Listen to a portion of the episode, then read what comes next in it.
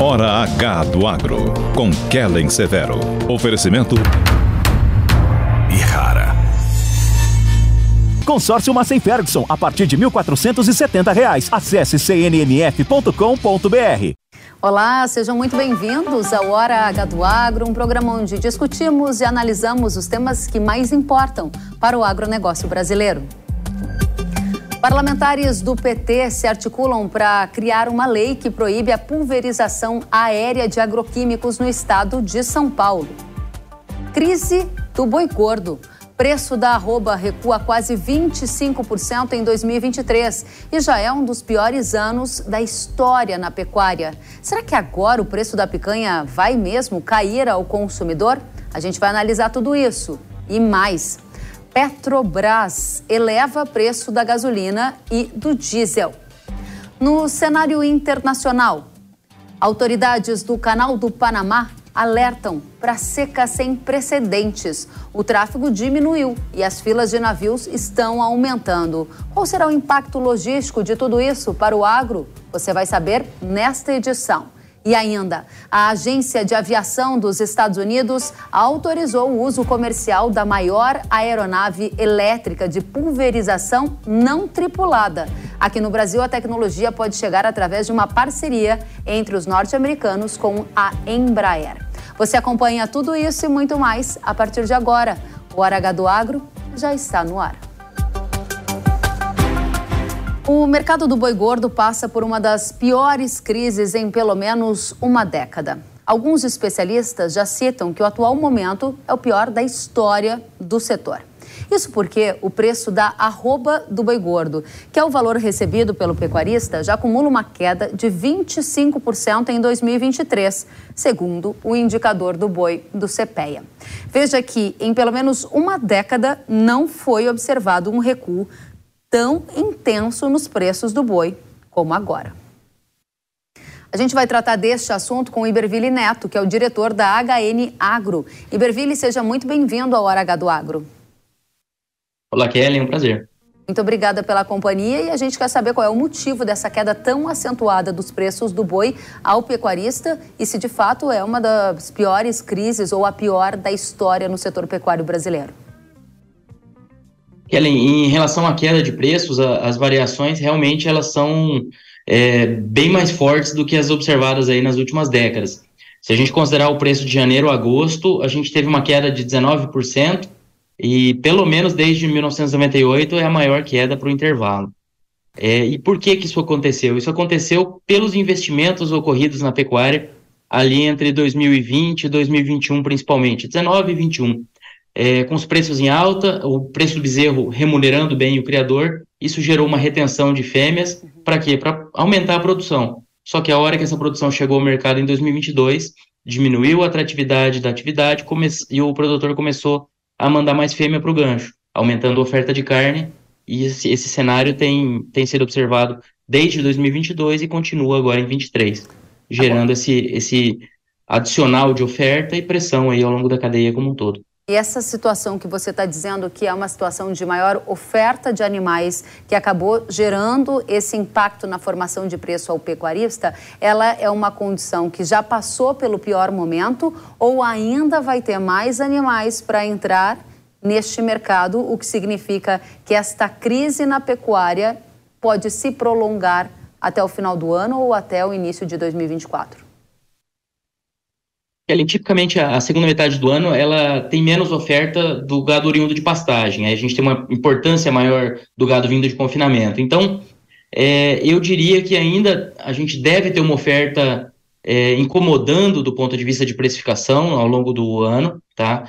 Só que, paralelamente, a gente costuma ter um consumo, um escoamento um pouco melhor na segunda metade do ano, tanto para as exportações como no mercado doméstico. Então, é, eu não diria que a gente deve ter um mercado frouxo até o final do ano necessariamente, mas é, nós já esperávamos que esse mercado tivesse, tivesse encontrado esse, esse fundo de poço na, na algum tempo, então está difícil de realmente é, definir ou, ou, esperar de maneira mais clara a, hora que esse mercado vai encontrar esse fundo de poço. É, essa tá era a minha situação pergunta. bem difícil. fundo do poço ainda não chegou, ou seja, já caiu mais de 24% e ainda vai cair mais, pelo menos no curto prazo, o preço da arroba ao pecuarista, é isso que você está dizendo?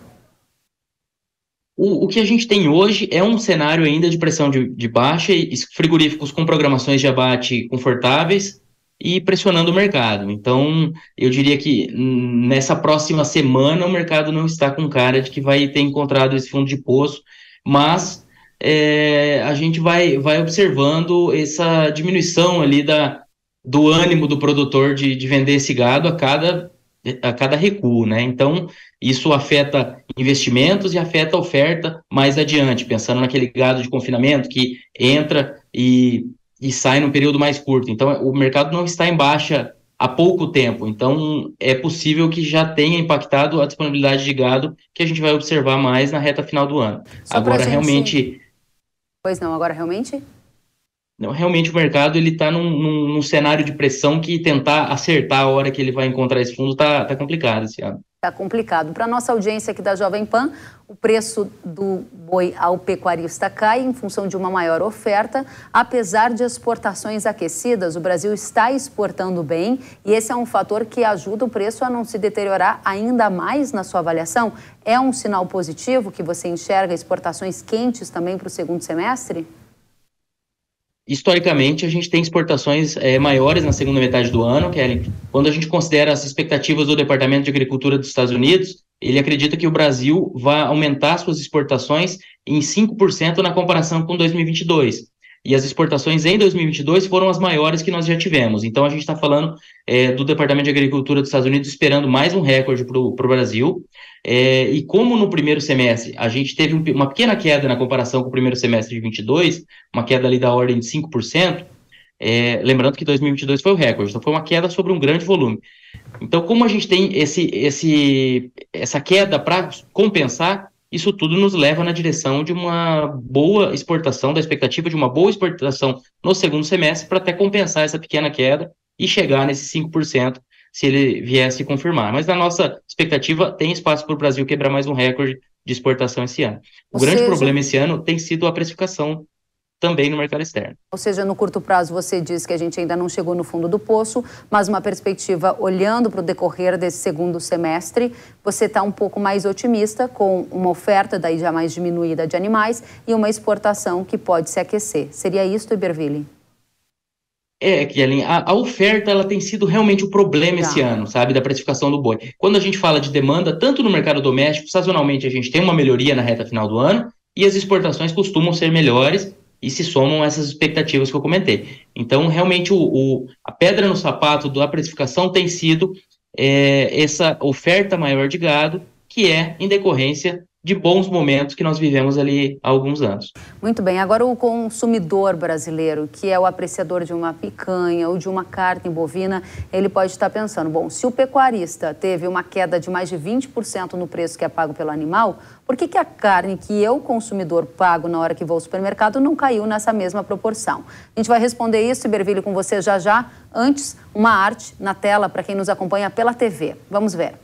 Nessa arte que você vai ver agora, nós temos uma comparação que a própria consultoria do Iberville traz, mostrando a comparação da queda do preço do boi gordo com o da picanha em 12 meses. Vejam só, o boi gordo caiu 25,1% e a picanha teve um recuo de cerca de 5,3%. Essa é a variação em 12 meses, ou seja, julho do ano passado a julho agora de 2023. A pergunta é por que o boi cai tanto de preço ao consumidor e o recuo ali no consumidor não chega a 5,5% no preço da picanha?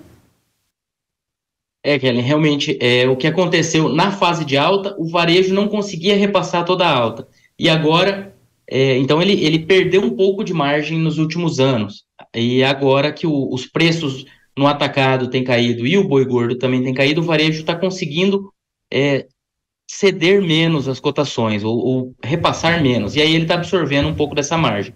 Então, isso para a cadeia seria melhor se o varejo tivesse derrubando mais os preços, porque ajudaria no escoamento, mas é a, faz parte do jogo, né? É o que é o que o varejo tem feito, tem absorvido margem e isso acaba limitando essa melhoria de escoamento que a gente até teve, um, quando a gente considera a quantidade de carne que ficou no mercado doméstico no primeiro semestre, como a gente produziu muita, muito mais carne e exportou um pouquinho menos, a gente ficou com mais carne no mercado doméstico, alguma coisa em torno de 14% a mais do que em 2022. Então, o consumo ele aumentou, não porque a dona de casa está, está ávida, está com poder de compra para consumir, mas porque os preços mais acomodados eles acabaram permitindo esse escoamento um, um pouco melhor. Que você está dizendo para o consumidor brasileiro é não espere por mais queda no preço da picanha, porque isso não vai acontecer, apesar do pecuarista estar tá ganhando mais pelo boi no campo? Menos, melhor dizendo.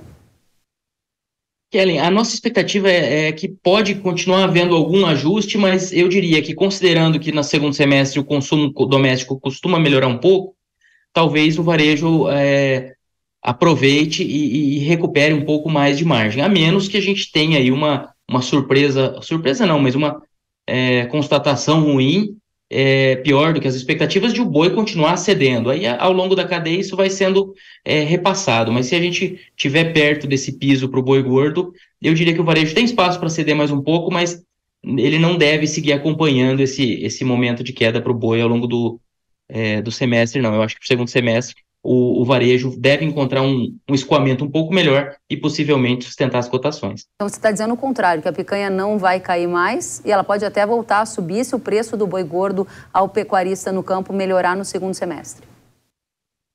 É, eu diria que no curto prazo algum ajuste negativo ainda pode ocorrer, mas daí do, do meio para o final do semestre, ali mais na reta final, que a gente tem um escoamento um pouco mais consistente no mercado doméstico, né? Que o melhor, a melhor época de consumo é ali novembro, dezembro. É, aí eu diria que, o, que os preços devem reagir um pouco, na nossa visão, na nossa expectativa. Iberville Neto, diretor da HN Agro, muito obrigada pela companhia. Até a próxima. Obrigado e até a próxima. Um abraço a todos. Tchau, tchau. A deputada do Estado de São Paulo, Ana Perugini, do PT, propôs um movimento para criar uma lei que proíbe a pulverização aérea de agroquímicos aqui no estado de São Paulo. A sugestão ocorreu durante uma audiência pública na Assembleia Legislativa de São Paulo na última semana, que teve como, abre aspas, pulverização aérea de agrotóxicos, o veneno chega à mesa, fecha aspas. Esse era o tema da audiência. Além de parlamentares, estiveram na audiência pública representantes do Ministério Público, ambientalistas, representantes de organizações não governamentais e movimentos sociais como o MST. Um levantamento feito pelo SINDAG, o Sindicato Nacional das Empresas de Aviação Agrícola, revela que atualmente 20 municípios brasileiros já proíbem a pulverização aérea de defensivos agrícolas, que são produtos utilizados para tratar as lavouras contra pragas e doenças. Entre os estados, Ceará também já proibiu a pulverização aérea com uma lei que começou a vigorar em 2019 e, inclusive, foi questionada no Supremo Tribunal Federal, mas continua valendo. Em Mato Grosso do Sul e agora São Paulo, há iniciativas parecidas no sentido de tentar proibir a pulverização aérea. Sobre este tema, a gente vai conversar com o diretor executivo do SINDAG, que é o Sindicato Nacional das Empresas de Aviação Agrícola, o Gabriel Colli. Gabriel, seja muito bem-vindo ao Jovem Pan News. Muito obrigado, Kelly. Obrigado pela oportunidade. À a disposição. Gente é que agradece a sua presença e a primeira pergunta é: qual a justificativa usada por estados e municípios para proibir a pulverização aérea, né? E por que agora iniciativas como essa do PT que quer proibir a pulverização no estado de São Paulo? Na justificativa desses projetos, geralmente eles têm utilizado a questão de contaminação, de que por é, na opinião deles, através da pulverização aérea, a contaminação de agrotóxicos das pessoas, enfim, ela é maior, o que é um completo equívoco, né? E a, e a outra justificativa é que não existiria uma regulamentação que organize o setor, que também tem um equívoco é, muito grande, considerando que o setor tem uma regulamentação federal. Mas a base de tudo isso é a falta de informação, na verdade, né? Por isso que estamos aqui, inclusive, para poder esclarecer um pouco mais sobre o setor. Qual é o equívoco que você coloca que é o mais importante? É de que é feita uma confusão de que usar pulverização de agroquímicos utilizando a pulverização aérea, isso aumenta a contaminação do quê? É, esse é o equívoco que você coloca? O grande equívoco aqui é você querer tirar da população, tirar do produtor rural, de quem usa a aviação agrícola, a ferramenta, porque a aviação é a ferramenta que leva o produto, seja ele químico ou biológico. A aviação ela só vai aplicar aqueles produtos que são autorizados pela Anvisa, pelo Ministério da Agricultura, pelo Ministério da Saúde. Então, o grande equívoco está aí. O debate não deveria ser sobre a ferramenta, e sim talvez sobre então os produtos, né? E esse é o nosso grande debate, esclarecer sobre isso, né? A aviação tem crescido um monte justamente porque é uma ferramenta extremamente eficiente e, e mais que isso, ela é muito precisa e regulada. Existe uma regulamentação que tem muito controle e nós não temos nenhum indicativo, nós temos nenhuma nenhuma análise que mostra que com a aviação aumenta a contaminação, sejam das pessoas envolvidas ou seja do meio ambiente. Não há nenhum estudo quanto a isso em nenhum lugar do mundo.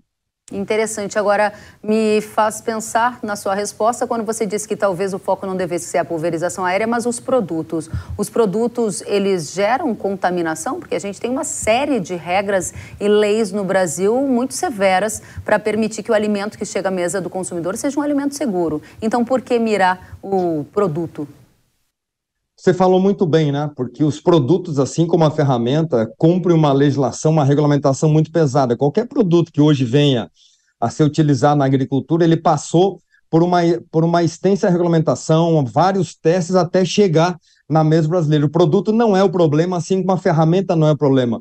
O grande problema é o mau uso, seja do produto ou seja da ferramenta. Por isso que a gente defende muito que a gente tem que fazer um debate científico, que a gente precisa trabalhar muitas boas práticas. A gente faz até uma comparação muitas vezes, né? Quando acontece um acidente de carro, a gente não vai proibir o uso do carro. O que, que a gente faz? A gente leva o motorista para reciclagem. E aqui o que a gente está dizendo é a mesma coisa.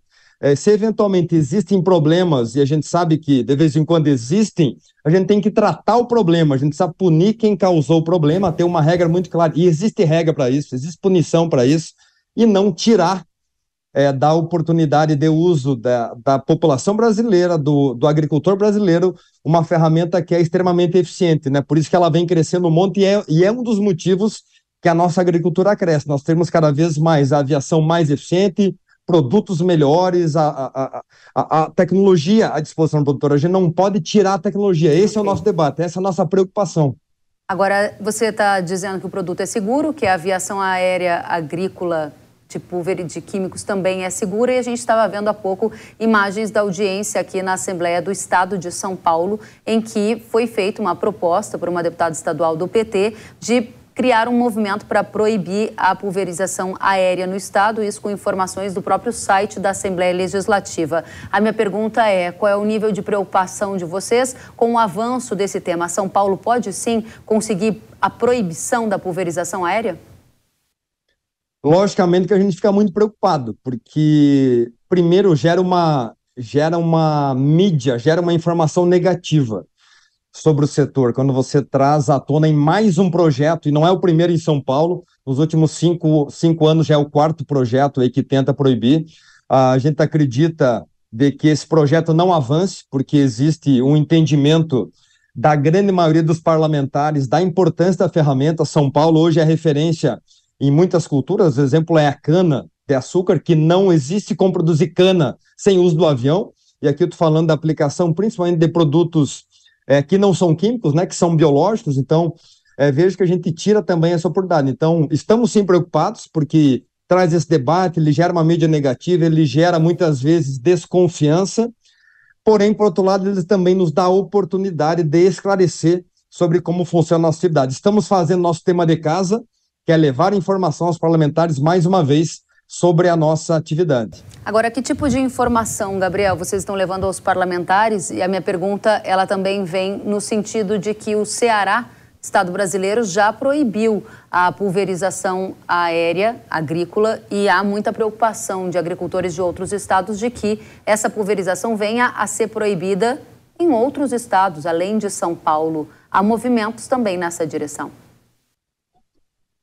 Ah, nós estamos, inclusive, levando informação aos parlamentares de São Paulo sobre o Ceará, para que eles não sigam esse mau exemplo, porque um dos motivos no Ceará que foi proibido, e lá, diga-se de passagem, que nem tem aviação agrícola, existe lá uma ou duas empresas da, do estado da Bahia que voavam lá nas fazendas de banana, e o estado do Ceará é um dos maiores produtores de banana do Brasil e exporta para a Europa, está com muita dificuldade. Por que eu digo isso? Não seguiu o exemplo.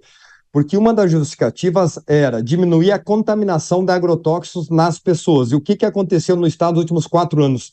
Esse índice aumentou, a contaminação no estado aumentou em quase 30%, segundo os dados do próprio governo do estado. Então, olha como o Ceará errou muito em retirar esta ferramenta. Quando você retira essa ferramenta, você volta a usar o equipamento costal, onde as pessoas têm um contato muito maior com os agrotóxicos. Então, a gente, a gente está levando essa informação aos parlamentares.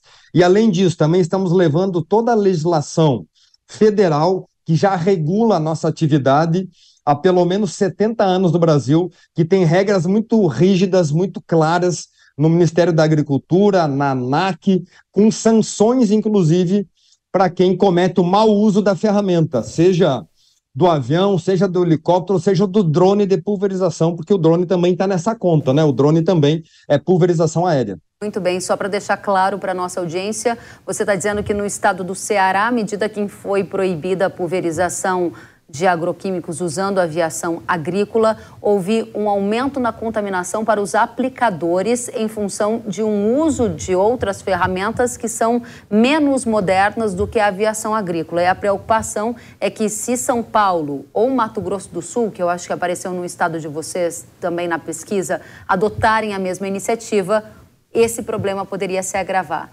É isto?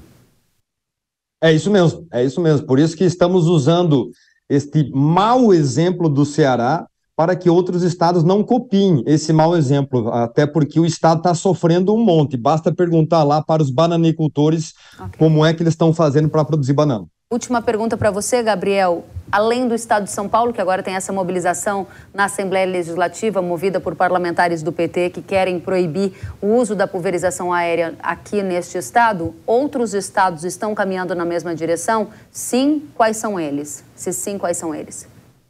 Sim, temos outras iniciativas e basicamente todos ligados ao, ao Partido dos Trabalhadores, assim como é o Estado de São Paulo.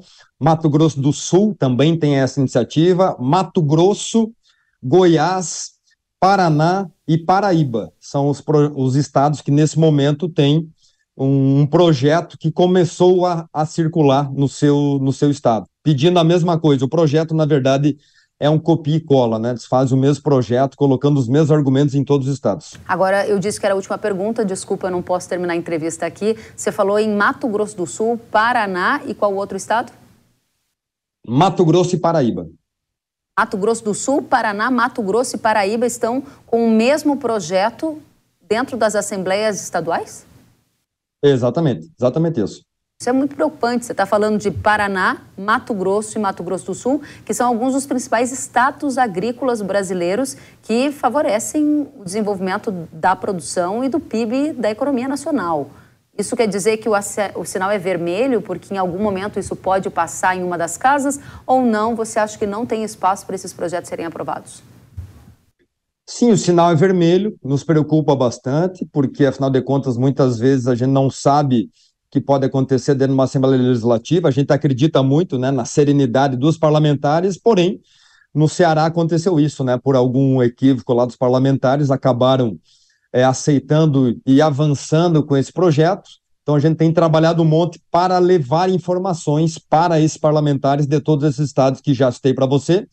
E nos últimos seis anos, nós conseguimos arquivar nos estados quase 30 projetos parecidos, iguais a esse do Ceará, nós conseguimos arquivar, como no estado de São Paulo, né? Já foram arquivados alguns, porém muda a legislatura, eles voltam de novo com o mesmo projeto, tentando fazer a mesma coisa. Então, é, o sinal sim, ele é vermelho, a gente pede inclusive ao produtor rural que ele acompanhe isso, porque ele com certeza será o principal prejudicado, ele vai ficar sem essa ferramenta. Que interessante, Gabriel, esse movimento que você chama de copia e cola, um movimento que está se alastrando em diferentes estados e que é basicamente calcado na desinformação, vilanizando uma tecnologia de aplicação aérea agrícola de defensivos e colocando o aplicador ou até mesmo a população numa situação de uso de ferramentas mais precárias, né? Importantíssimo a gente disseminar informação de qualidade, volte sempre com mais estudos, mais dados para que a gente possa fornecer à população urbana e rural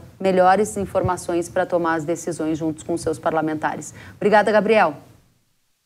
Muito obrigado, ficamos sempre à disposição para esclarecer as pessoas sobre a nossa atividade. Obrigada, Gabriel Colli, diretor executivo do Sindicato Nacional das Empresas de Aviação Agrícola, o SINDAC.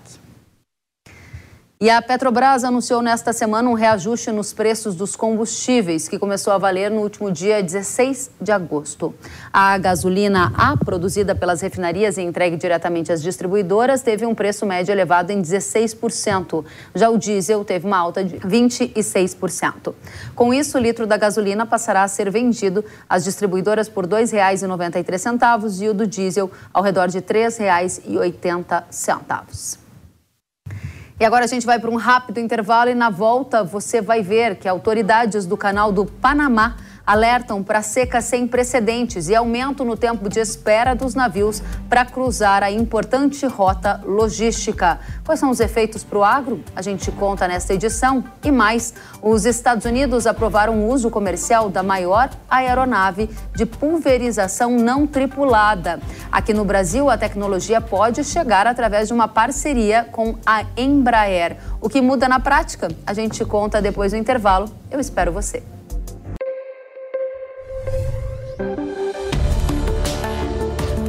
O agro, setor que movimenta a economia brasileira, gerando renda, emprego e oportunidades para toda a população. Hora H do Agro, com Kellen Severo. Precisando de uma nova máquina para aumentar a sua produtividade? Aqui no Consórcio Nacional Massey Ferguson lançamos o grupo 377. Com ele vem vários benefícios exclusivos para você, como planos em até 10 anos para pagar, sem juros, sem taxa de adesão e parcelas reduzidas a partir de R$ 1.470. Aproveite e procure a rede de concessionárias Massey Ferguson. Quer saber mais? Acesse www.cnmf.com.br ou entre em contato pelo WhatsApp 11 9 3016 0316. Sabia que o Brasil é um dos maiores produtores de soja e milho no mundo? Esse mercado movimenta mais de 70 bilhões de dólares anualmente e tem muitas oportunidades. Com o curso de comercialização de soja e milho da NIL, você aprende a negociar preços em bolsas internacionais e proteger seu capital. O professor João Birkan tem mais de 60 anos de experiência e vai te ensinar como ganhar dinheiro no agronegócio garantir uma taxa melhor do dólar para daqui a 12 meses. Esse curso é ideal para você que quer trabalhar com trading de soja e milho no mercado financeiro e para você que é produtor e quer potencializar os lucros com sua safra. Ingresse no setor que mais cresce no Brasil. Acesse newcursos.com.br e inscreva-se.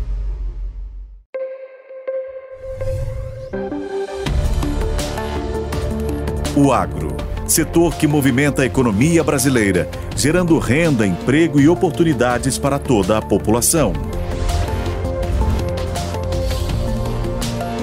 Hora H do Agro, com Kellen Severo. Estamos de volta com Hora H do Agro aqui na Jovem Pan News. O Canal do Panamá está sendo afetado por uma seca severa, classificada pelas autoridades do país como uma situação sem precedentes. No site, as autoridades do canal dizem que há um desafio no trânsito das embarcações. Desde a seca anterior, ocorrida em 19 e 20, o canal vem implementando procedimentos para melhorar a eficiência hídrica, dizem eles. No entanto, a gravidade atual e a recorrência não tem precedência histórica. A consequência desta situação é que o canal foi obrigado a reduzir o calado dos navios, que é aquela parte da embarcação que fica submersa durante a navegação. Além disso, o número de navios do tipo Panamax que passam diariamente pelo canal vai ser reduzida de 36 das circunstâncias normais para 32. Ainda em comunicado, a autoridade do Canal do Panamá revelou que, apesar das atuais limitações e das medidas tomadas, a procura de navios continua elevada, o que tem aumentado o tempo de espera das embarcações para passar por este canal, o Canal do Panamá. O nível do lago Gatun, que fornece água para a passagem das embarcações e também para a população, está atualmente em cerca de 79,7 pés, algo em torno de 24 metros. Nesse gráfico, para quem nos acompanha pela TV, é possível acompanhar a média do nível da água para o mês de agosto. E o patamar atual é o mais baixo dos últimos anos. Mais baixo, inclusive, do que na comparação ali com o patamar de 2019, quando o canal registrou uma forte seca. Quem assiste ainda pela televisão pode conferir nesta imagem aérea da região do Canal do Panamá a diferença do nível da água do Lago Gatun em janeiro deste ano e agora em julho. É possível observar o quanto o nível da água baixou ao observar estas fotografias. Vai lembrar que o Canal do Panamá ele serve como um atalho logístico ao conectar o Oceano Atlântico ao Pacífico, em um dos pontos mais estreitos do continente americano. Desde a inauguração lá em 1914, mais de um milhão de navios de todo o mundo já utilizaram essa infraestrutura canal do Panamá ele utiliza um sistema de eclusas com duas pistas que funcionam como elevadores de água e elevam os navios que estão no Oceano Pacífico até o lago, que fica 26 metros acima do nível do mar, para permitir a travessia para o Oceano Atlântico. A rota inversa do Oceano Atlântico para o Pacífico também acontece. A água usada para elevar e abaixar as embarcações em cada conjunto de eclusas é obtida justamente desse lado lago que você viu as imagens, um lago que está passando por esse período de seca. Cerca de 2,4% do comércio marítimo global passam pelo Canal do Panamá, sendo que 170 países já foram atendidos por essa infraestrutura. Para o agro brasileiro, esse tema importa porque alguns produtos agropecuários normalmente passam pelo canal. É o caso de itens como carnes, frutas e pulses. Pulses são como grão de bico e lentilha. A gente vai ouvir agora a análise do diretor do movimento Pro Logística, Edeon Vaz, sobre os impactos desta condição para o agro brasileiro. Vamos ver. Os produtos que o Brasil exporta e passa pelo Canal do Panamá, eles passam em contêineres, carnes, frutas, também algodão e pulses passam pelo Canal do Panamá. Todo produto com alto valor agregado que entre é, no sistema de contêiner. Nós não, nós não usamos o Canal do Panamá para é, escoamento de grãos. Os grãos que são direcionados à Ásia, China e os demais países, é, eles são, eles saem do Arco Norte, contornam o Cabo da Boa Esperança lá na África do Sul e seguem para a China. Muito bem. E outro produto utilizado no agronegócio que passa pelo Canal do Panamá é o potássio, fertilizante que sai do Canadá com destino ao Brasil. Vamos conferir a análise sobre os efeitos da seca no Canal do Panamá neste setor com Marcelo Mello. O Canadá é responsável por 40% das importações de potássio brasileiras. E a logística de exportação eh, de, do Canadá de potássio, ela, a logística marítima, ela sai basicamente pelo porto de Vancouver, um porto muito importante eh, na costa oeste do Canadá. Daí ela desce, passa por toda a costa oeste americana, passa pela costa oeste do México, América Central, e daí ele, ela cruza, a rota cruza pelo Canal do Panamá. Essa mudança do Laninha para o El Ninho, que está sendo discutida nos últimos meses e que está vindo com força, ela está causando uma redução do volume de água disponível para enchimento das eclusas. E isso está diminuindo, está impactando o fluxo de navios cruzando o canal. Até o momento, uh, o impacto é mínimo, não está tendo nenhum problema sério para o Brasil por conta dessa situação. Mas uh, vamos considerar que a seca pudesse se prolongar ou possa se prolongar por muito tempo, uh, ou pior ainda, que ela possa piorar a, a, a, seca de modo que o ritmo de fluxo de navios por dia diminua ainda mais. Uh, nessa situação, evidentemente, o tempo de espera vai aumentar e, e isso vai ter um impacto maior aí na chegada da carga no Brasil na verdade é uma válvula de escape natural e passa a ser é, mais conveniente adotar uma rota alternativa onde os navios sigam descendo pela costa oeste da agora da América do Sul, é, passando inclusive até o Chile e daí cruzando é, do Oceano Pacífico para o Oceano Atlântico pelo sul do Chile e daí subindo pelo Atlântico até o Brasil. Não é? É, obviamente a rota é maior, o custo seria maior, mas há, um, há um, uma conta técnica para ser feita para ver aonde economicamente é melhor esperar na fila ou fazer esse percurso. Né? E sim, o preço do frete pode de fato impactar, como a gente falou, mas mesmo que ele suba, vamos dizer que ele suba dos atuais 40, 42, suba 10 dólares, ou 20, porque é um terror, ou mesmo 30, é, nós ainda estaríamos com um frete por volta de 70 dólares, ou 60, é, que é significativamente, mas muito menor do que onde nós chegamos e no primeiro semestre de 2021, que foi o auge do problema logístico marítimo que ocorreu quando nós saímos da pandemia. Muito obrigada, Marcelo Melo, head de fertilizantes da consultoria Stonex. A gente vai continuar tratando de seca no canal do Panamá, agora com o sócio-diretor da Macroinfra Consultores, Olivier Girard. Seja muito bem-vindo, Olivier. Olá, Kellen, tudo bem? Muito bem, obrigada pela sua companhia. E a pergunta que eu gostaria de te fazer é: qual a importância dessa seca no canal do Panamá para o Brasil? Olha, é, ela é importante, como o próprio Marcelo falou, para o setor de fertilizantes, é, e ela é importante para algum, algumas tipos de cargas. Ela poderia ser até muito mais grave, né? Se, por exemplo, a, as cargas de, de, de, soja, de farelo, de milho, é, que vem lá da região do Arco Norte, né, que a gente considera ali da, da região amazônica, se, ela, se essa carga frequentasse o canal do Panamá. É, ela não frequenta com tanta, com, com, assim, com tanta frequência, porque ela, nós temos um problema de custos. Né? O que, que são esses custos? O, o, Canal do Panamá ele tem um custo que ele cobra dos navios muito elevado, por volta de 250 mil dólares, 150, 250 mil dólares por passagem de navio. Que quando você divide isso pela tonelagem é, é, existente naquele navio, você acaba tendo por toneladas um custo relativamente elevado, que pode chegar a 8, até 8,50 dólares é, por tonelada, que é um custo bastante elevado. Então, muitas vezes, pra, vale a pena para grandes navios, né, para navios maiores, porque você acaba dividindo por uma tonelada, uma tonelagem maior, então você acaba tendo uma redução no custo uh, uh, por tonelada. O problema é que os nossos navios que vêm justamente dessa região aí de Santarém, de Taquatiara, é, eles acabam é, é, só conseguindo embarcar um, um, que a gente chama de um, um Handymax, um Panamax não cheio, né?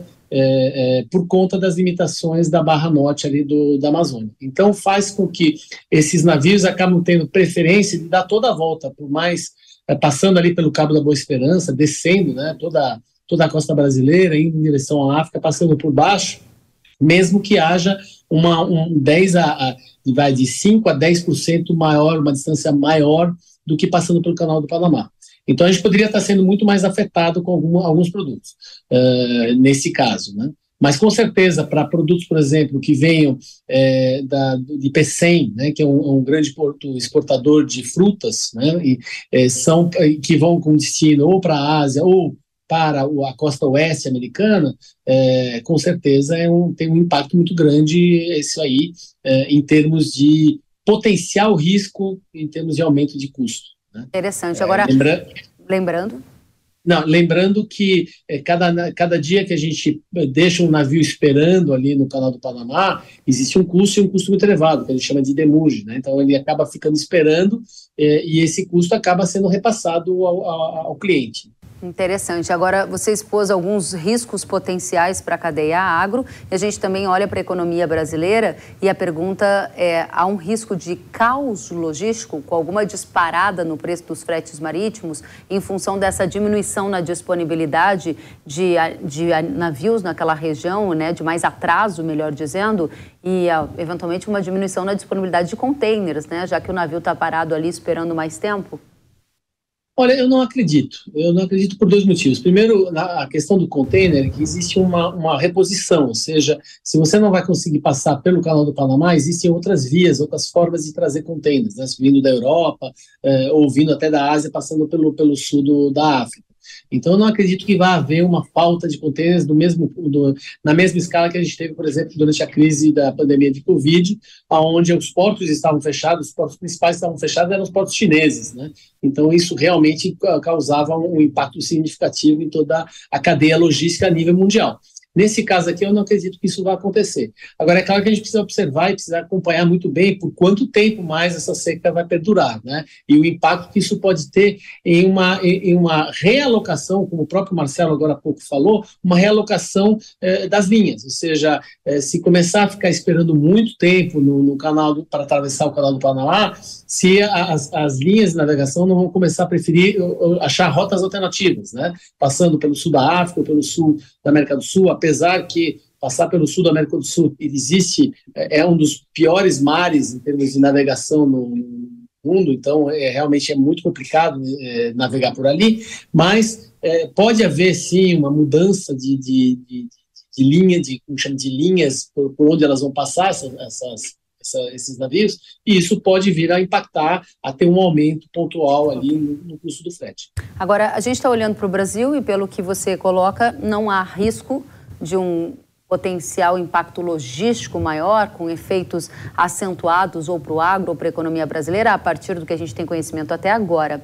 Olhando para os Estados Unidos, os Estados Unidos, de acordo com próprios dados do canal do Panamá, ele é o principal país que utiliza esse canal, especialmente para enviar produtos para a Ásia. As exportações uhum. norte-americanas, elas podem ser prejudicadas? Isso gerar um efeito indireto beneficiando o Brasil, por exemplo? Olha, depende. E, por que, que eu falo depende? Porque, na verdade, tudo depende de como, de qual o impacto e por quanto tempo. Porque os Estados Unidos eles têm uma malha é, é, interna muito boa, né? uma malha ferroviária muito boa, e, de, para poder cruzar de, de costa a costa a, a, os Estados Unidos. Então, é claro que é mais barato ir de navio, com certeza. Mas se de repente começar realmente a ter um impacto significativo, eles podem rapidamente mudar a dinâmica é, logística deles e começar a desviar a carga, em vez de ir para portos, por exemplo, do, do Golfo do, do México, né, e, e, e, de lá passar pelo Canal do Panamá, e, é, atravessar do meio oeste americano com a carga em direção às costas oeste americana e a partir dali é, fazer o restante da viagem.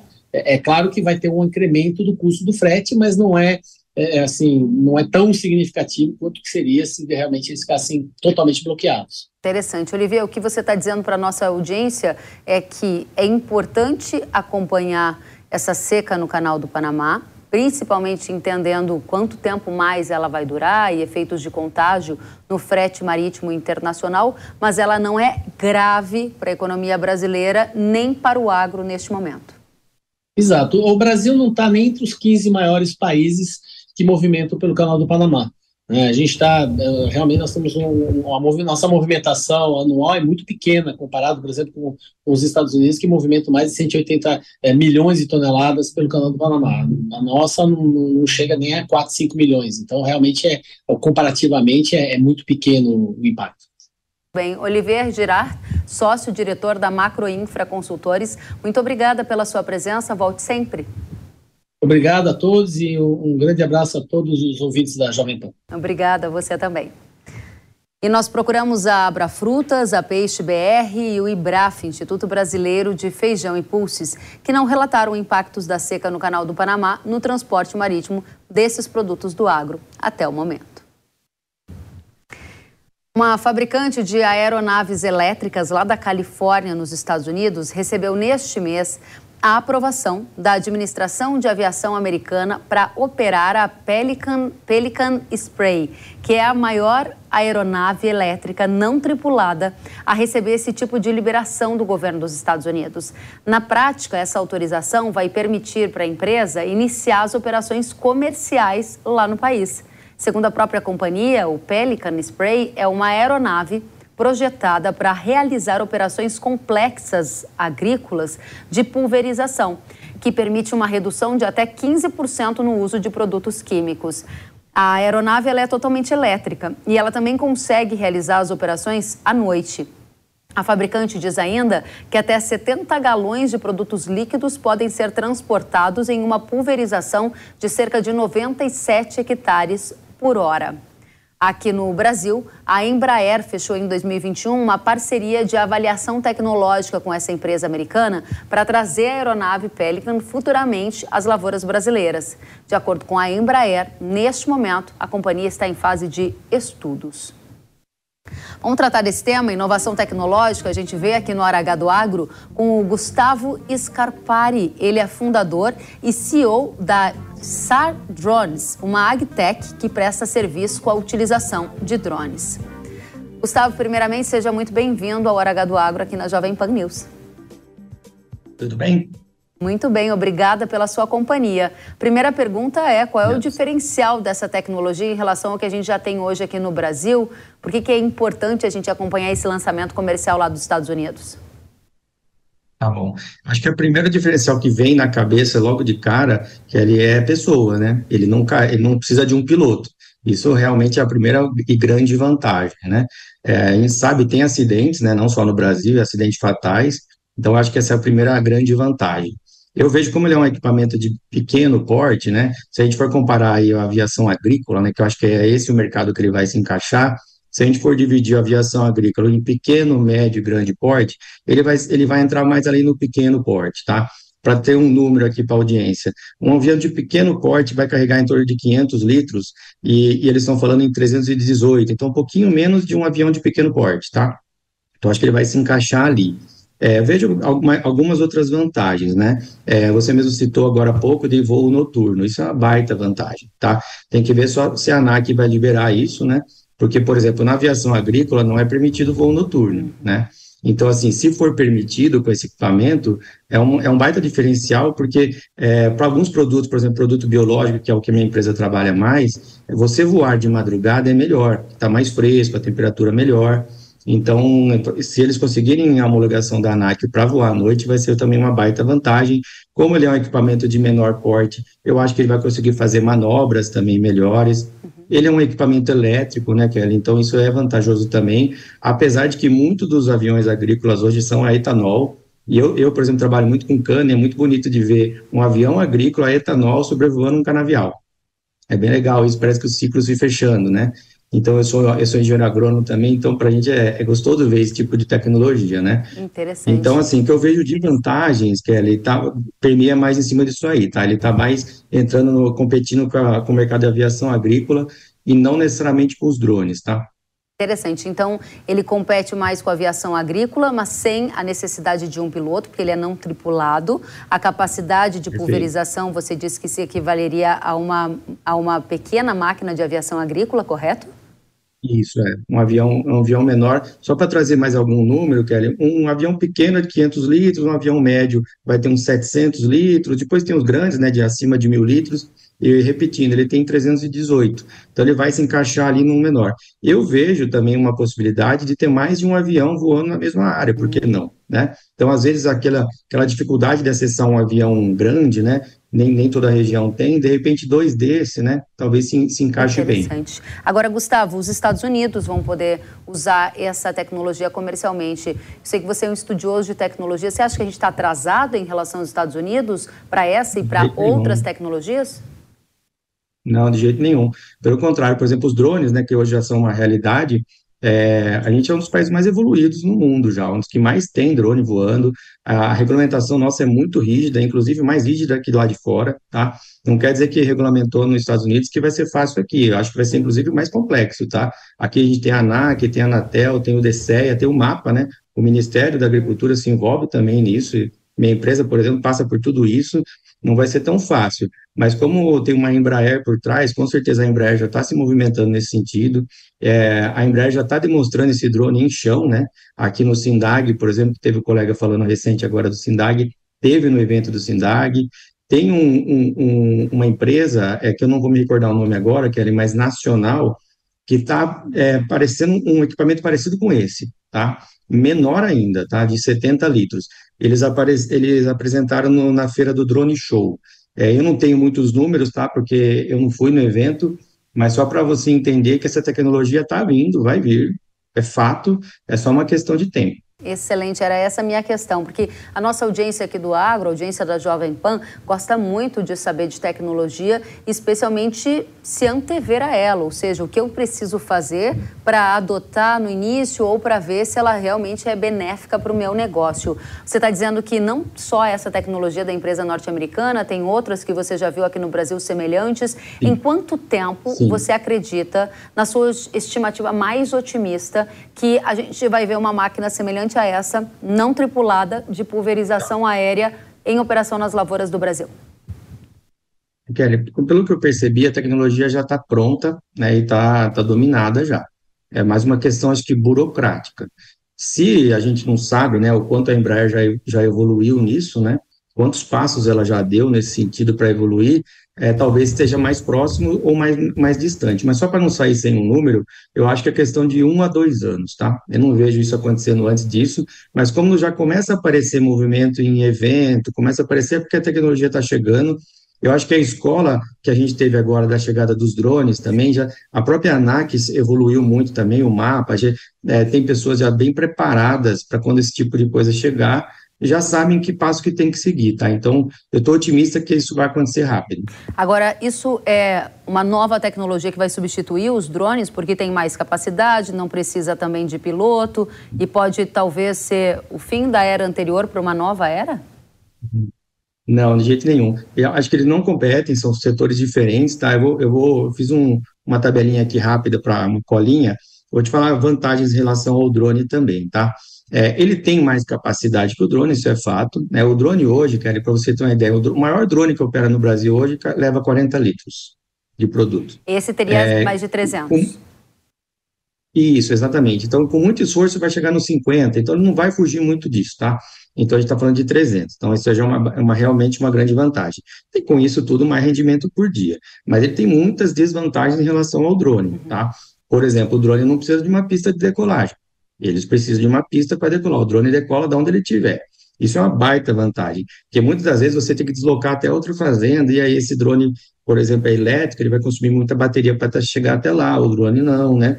É, catação, que é um, para falar mais fácil para a audiência aqui, catação é, por exemplo, ter uma erva daninha no meio do canavial. Então, ele faz uma agricultura de precisão de chegar exatamente em cima daquela erva daninha, o drone, né? Soltar o produto, coisa que um avião desse não, não vai conseguir fazer. O transporte também, eu coloco o drone hoje num carro pequeno, eu dobro ele, dificilmente vai conseguir colocar um, um avião desse num, num, carro pequeno. Então, tem os, as, os, prós e contras ali. Custo de aquisição, né? Um drone hoje grande vai tirar em torno de uns 250 mil. É claro, eu não sei o quanto vai custar esse equipamento, mas com certeza é mais que isso. É, então, assim, são segmentos diferentes. O drone tem que ser encarado, Kelly, de que ele vai aonde o avião não vai, onde o trator não vai, onde o ser humano não vai o drone vai lá. Então, ele vai com precisão, ele vai, por exemplo, em lugares que tem restrições, por exemplo, a, a florestas, né, ou a cidades, ou a linhão de energia, o drone vai nesses locais. Então, de maneira nenhuma, essa tecnologia chega e vai impactar negativamente no mundo dos drones. Muito bem. Não impacta o mundo dos drones, mas impacta a carreira de piloto de aviação agrícola? Olha, é, tem, eu, eu, vi o colega agora falando aí também sobre uma pressão que tem de partidos de esquerda aí tentando limitar o uso de aviação agrícola, né? Que eu acho um absurdo. É, o que eu acredito que vai acontecer, que ele, como toda tecnologia, vai chegar, vai ter aquela empresa de aviação agrícola que vai investir, inclusive, nesse equipamento. Ela vai ter no portfólio dela, tá? É, então, o, o, é, é porque ele é pilotado também, tá, Kelly? Ele só não é, ele só não embarca, tá? Ele precisa de um piloto. Ele tem ali, ele, aquele pessoa vai, vai estudar e vai passar a dominar essa tecnologia, mas ele só não está embarcado, tá? Talvez aquele piloto ali que tiver interesse por essa tecnologia e estudar, ele vai continuar pilotando, ele vai continuar numa central ali, mas ele só não vai estar embarcado, só não vai estar correndo risco de vida. Interessantíssima essa observação que você está fazendo. Ele não é tripulado, mas ele vai precisar da inteligência humana para ser comandado Exato. por um controle remoto, digamos assim, para fazer esse trabalho. Ele pode trabalhar quantas horas será sem parar? Essa informação já estava disponível? Então, não está, mas eu estimo, tá? É, ele vai voar ali coisa de uns menos de uma hora, tá? Menos de uma hora. É, o drone hoje voa ali 25, 30 minutos. Como ele tem mais bateria, ele tem mais capacidade, ele vai ter condições de voar mais.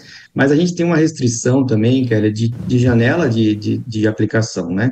Então, você também não adianta você ter muita energia, muito, e de repente você tem uma janela curta, por causa de vento, por causa de umidade. É, essa questão do noturno chamou muita atenção quando eu entrei no site deles para ver, é, porque abre-se uma janela maior, né? Você tem mais tempo ali para liberar e aumenta até o rendimento do dia, né? Talvez isso ele consiga, inclusive, equivaler, talvez, em algum momento, a um, um avião grande que tem que parar, né? A ANAC exige que o último pouso seja feito à luz do dia, né, para a aviação agrícola. Será que vai ter essa restrição para esse tipo de equipamento? Talvez, será que ele não vai poder continuar voando, né? Então, tem um monte de serás aí que mas, de uma maneira resumida, Kelly, eu vejo com muito bons olhos a tecnologia que chega, chega para somar, não chega para tirar espaço de ninguém. É, a gente torce para a tecnologia do Brasil também consiga, né, que essa empresa consiga evoluir. A minha empresa mesmo, a gente trabalha com controle biológico e dispersão de sementes em florestas, com drone. E a gente que desenvolveu. A gente fez tudo aqui no Brasil, com apoios, né?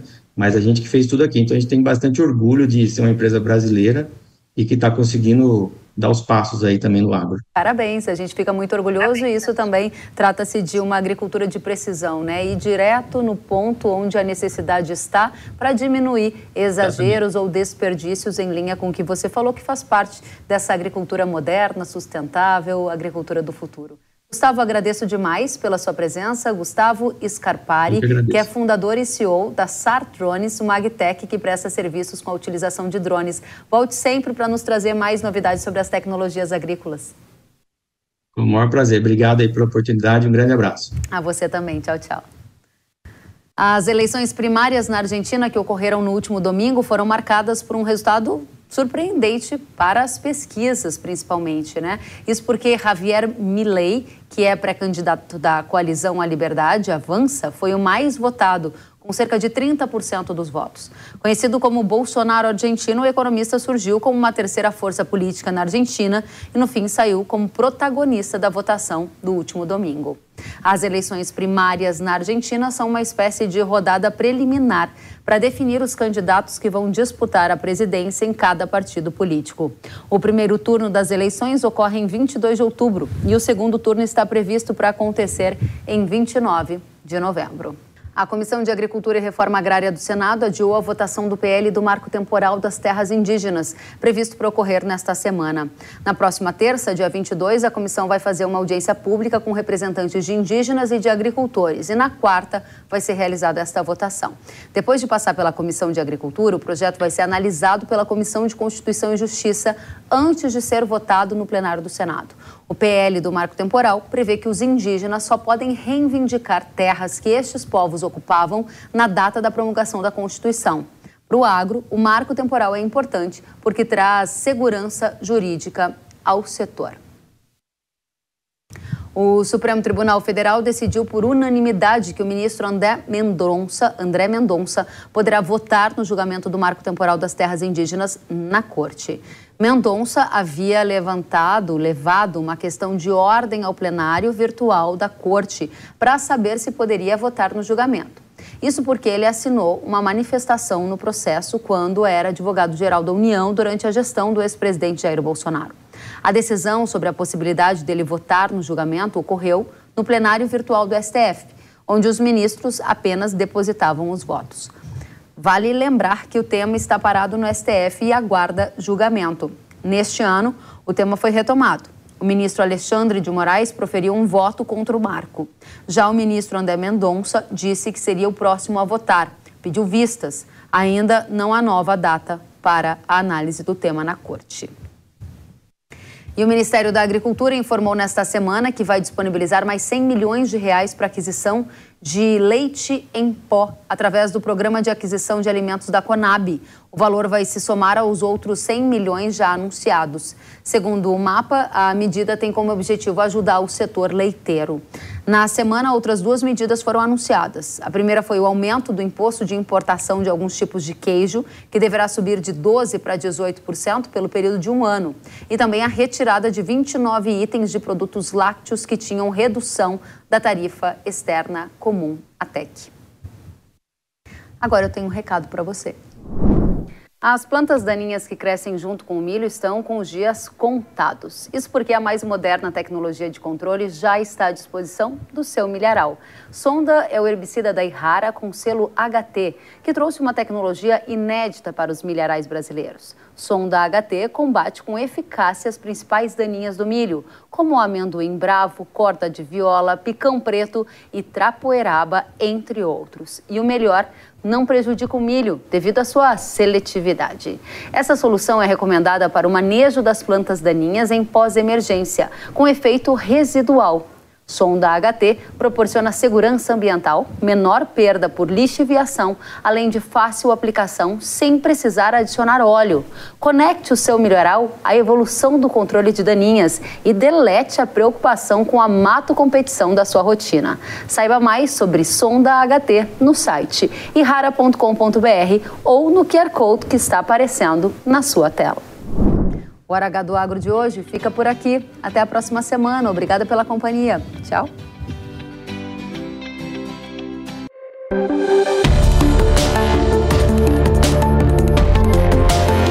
Hora H do Agro, com Kellen Severo. Oferecimento. E rara. Consórcio Massey Ferguson, a partir de 1.470 reais. Acesse cnmf.com.br. Realização Jovem Pan News.